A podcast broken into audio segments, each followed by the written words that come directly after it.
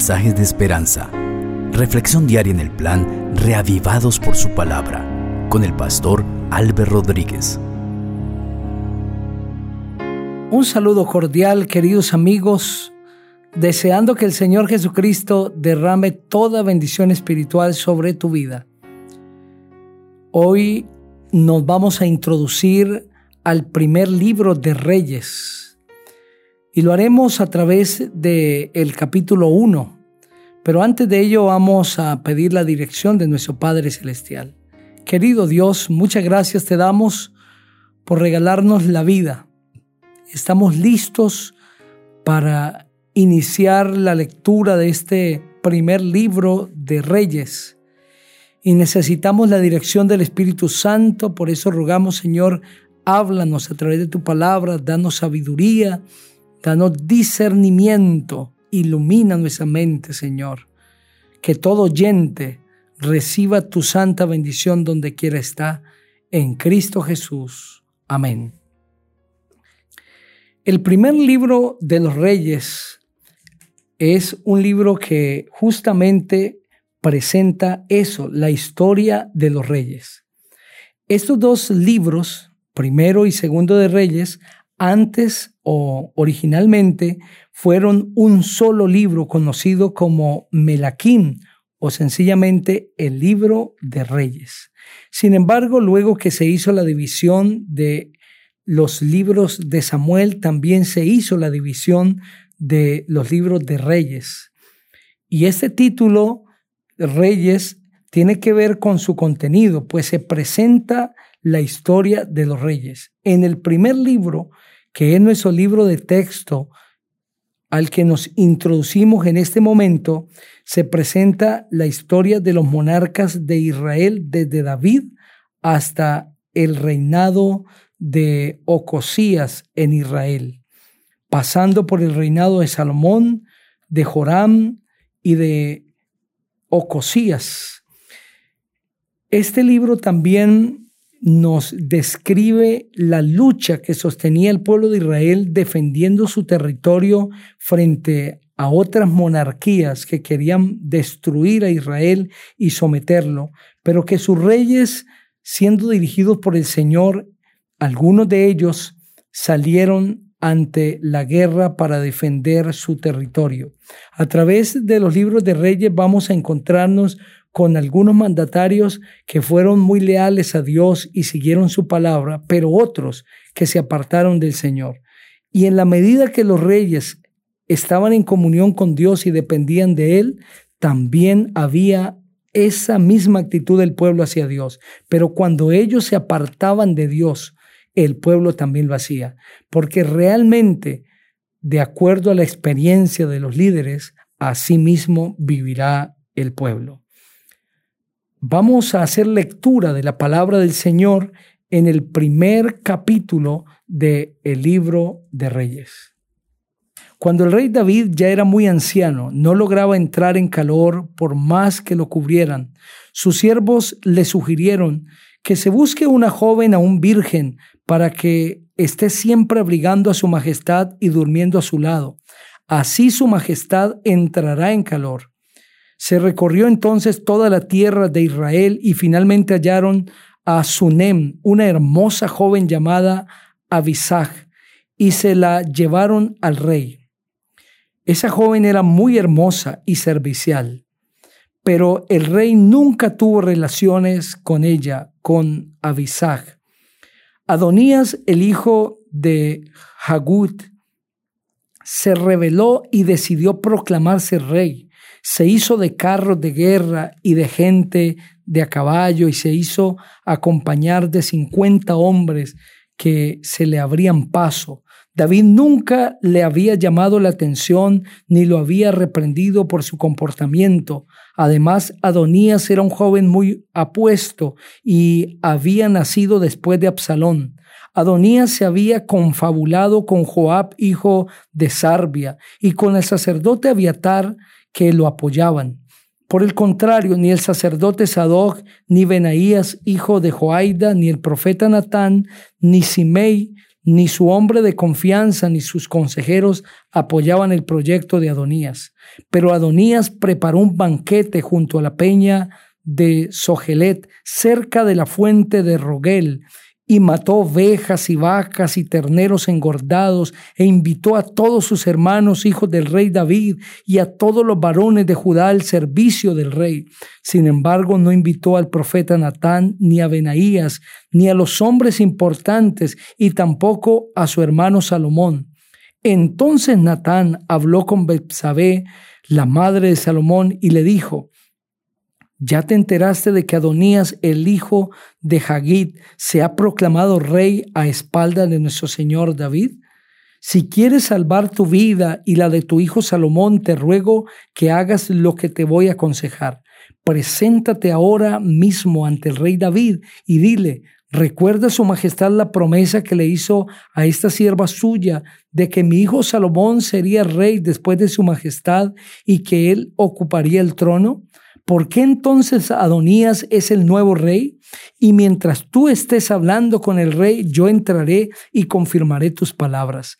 Bepsabé fue a ver al rey en su habitación. Como éste era ya muy anciano, Abisai la sunamita lo atendía en todo. Bepsabé se inclinó ante el rey e hizo una reverencia y el rey le preguntó, ¿te pasa algo? Bepsabé le respondió, Su Majestad juró a esta sierva suya, poniendo por testigo al Señor su Dios, que mi hijo Salomón reinaría después de su Majestad y que él ocuparía el trono. Pero al parecer su majestad ignora que Adonías se ha proclamado rey. Adonías ha hecho un banquete y ha matado bueyes y terneros engordados y muchas ovejas y ha invitado a todos los hijos de su majestad y al sacerdote Abiatar y a Joab, general del ejército, pero no invitó a Salomón, siervo de su majestad. Mientras esto sucede, todo el pueblo está esperando la decisión de su majestad en cuanto a quién ocupará el trono. Si su majestad no se pronuncia al respecto, cuando mi señor y rey vaya a reunirse con sus antepasados, mi hijo Salomón y yo seremos perseguidos como culpables. Mientras Betsabé hablaba con el rey, llegó el profeta Natán. Entonces los siervos del rey dieron aviso de su llegada y cuando Natán se presentó ante el rey, se inclinó hasta tocar el suelo. Mientras decía, Su Majestad ha dispuesto que Adonías suceda a Su Majestad en el trono, porque hoy está celebrando un gran banquete, ha matado bueyes y terneros engordados y muchas ovejas y ha invitado a todos los hijos de Su Majestad y a los capitanes del ejército y al sacerdote Aviatar. En este momento, están comiendo y bebiendo con él mientras gritan, viva Adonías nuestro rey. Pero ninguno de los siervos de su majestad ha sido invitado, ni el sacerdote Sadoc, ni Benaías, hijo de Joaida, ni Salomón. ¿Acaso este asunto de la sucesión del trono lo ha ordenado su majestad y ha olvidado comunicarlo a sus siervos? El rey mandó a llamar a Betsabé y ella entró y se detuvo ante el rey. Entonces el rey hizo este juramento. Juro por el Señor que me ha librado de toda angustia, que yo prometí delante del Señor, el Dios de Israel, que tu hijo Salomón reinaría después de mí y que él se sentaría en mi trono. Hoy cumplo mi promesa. Bepsabé se arrodilló ante el rey con el rostro hacia el suelo y haciendo una reverencia dijo, que su majestad el rey David viva por siempre. Luego dijo el rey David, que venga aquí el sacerdote Sadoc, el profeta Natán y Benaías, hijo de Joaida. Cuando ellos se presentaron ante el rey, éste dijo, llévense a mis siervos, monten en mi mula a mi hijo Salomón y llévenlo a Guión Allí el sacerdote Sadoc y el profeta Natán lo consagrarán como rey de Israel. Tocarán las trompetas y gritarán, viva el rey Salomón. Después de esto, ustedes lo escoltarán y cuando él llegue aquí, se sentará en mi trono y reinará en mi lugar, porque yo lo he elegido como príncipe de Israel y de Judá. Benaías, hijo de Joaida, dijo entonces al rey, así será y que el Señor, el Dios de su majestad, así lo confirme. que así como el Señor ha estado con su majestad, esté también con Salomón y que haga prosperar su reinado aún más que el reinado de su majestad el rey David. El sacerdote Sadoc, el profeta Natán, Benaías, hijo de Joaida, y los seretenses y peleteos fueron por la mula del rey David para que Salomón la montara y luego partieron rumbo a Gijón. Allí el sacerdote Sadoc tomó del santuario el recipiente con el aceite y ungió a Salomón. Se tocó entonces la trompeta y todo el pueblo gritó, Viva el rey Salomón.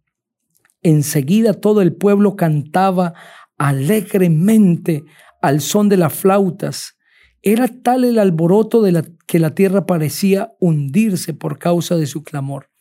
Adonías y sus invitados ya habían terminado de comer cuando les llegó la noticia, y cuando Joab escuchó las trompetas preguntó, ¿por qué está tan alborotada la ciudad? ¿A qué viene ese escándalo? No había terminado de hablar cuando llegó Jonatán, el hijo del sacerdote Abiatar, y al verlo Adonías le dijo, Adelante, valiente, seguramente me traes buenas noticias. Y Jonatán le dijo, la noticia es que nuestro Señor el rey David acaba de nombrar rey a Salomón.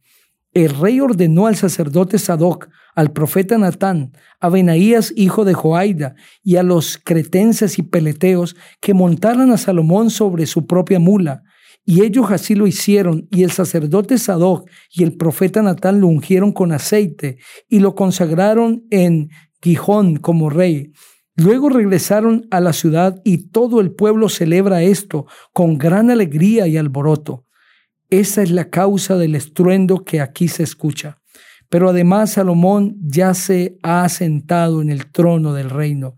Y los siervos del rey fueron a nuestro Señor el rey David diciendo, que el Señor conceda al nombre de Salomón más fama que al de su majestad y que dé a su reinado mayor grandeza que al de su majestad. El rey adoró al Señor en su cama y dijo, bendito sea el Señor Dios de Israel que me ha permitido ver hoy al que ocupará mi trono. Cuando los invitados de Adonía escucharon esto, temblando de miedo se levantaron y se fueron a sus casas. Adonías, lleno de miedo por lo que Salomón pudiera hacer, corrió al santuario y se agarró de los cuernos del altar. Allí algunos fueron a decirle a Salomón, Adonías tiene miedo del rey Salomón, ha ido a agarrarse de los cuernos del altar y suplica que me jure el rey Salomón que no matará a este siervo suyo. Y Salomón dijo, si él es un hombre de bien, ni uno solo de sus cabellos caerá al suelo, pero si ha actuado mal, morirá. Entonces el rey Salomón mandó que fueran por él y lo sacaran del santuario. Y cuando Adonías llegó a palacio, se inclinó ante el rey Salomón, quien al verlo le dijo, vete a tu casa. Ese primer capítulo presenta una nueva usurpación o sublevación del trono ante David. Justo cuando está antes de morir, es Adonías quien ahora quiere usurpar el trono, porque él sabe que quien va a reinar después de David es Salomón, no por la voluntad de David, sino por la voluntad de Dios. Dios ha prometido que el reino pertenece a Salomón, pero Adonías quiere usurpar el trono a la fuerza y no se está rebelando simplemente contra David, sino contra Dios mismo. Cuando nosotros conocemos la voluntad de Dios, pero vamos en contra de esta, nos estamos rebelando contra Dios. Estamos yendo en contra de su voluntad y esto es cosechar una muerte segura. Que Dios te ayude a ir siempre en la dirección que el Señor te indique, aunque haya momentos en que no te parezca. Quiero invitarte para que juntos oremos. Padre de amor y de misericordia, gracias por este mensaje. Ayúdanos, Señor, a estar siempre en concordancia con tu santa voluntad. En Cristo Jesús, amén. Dios te bendiga.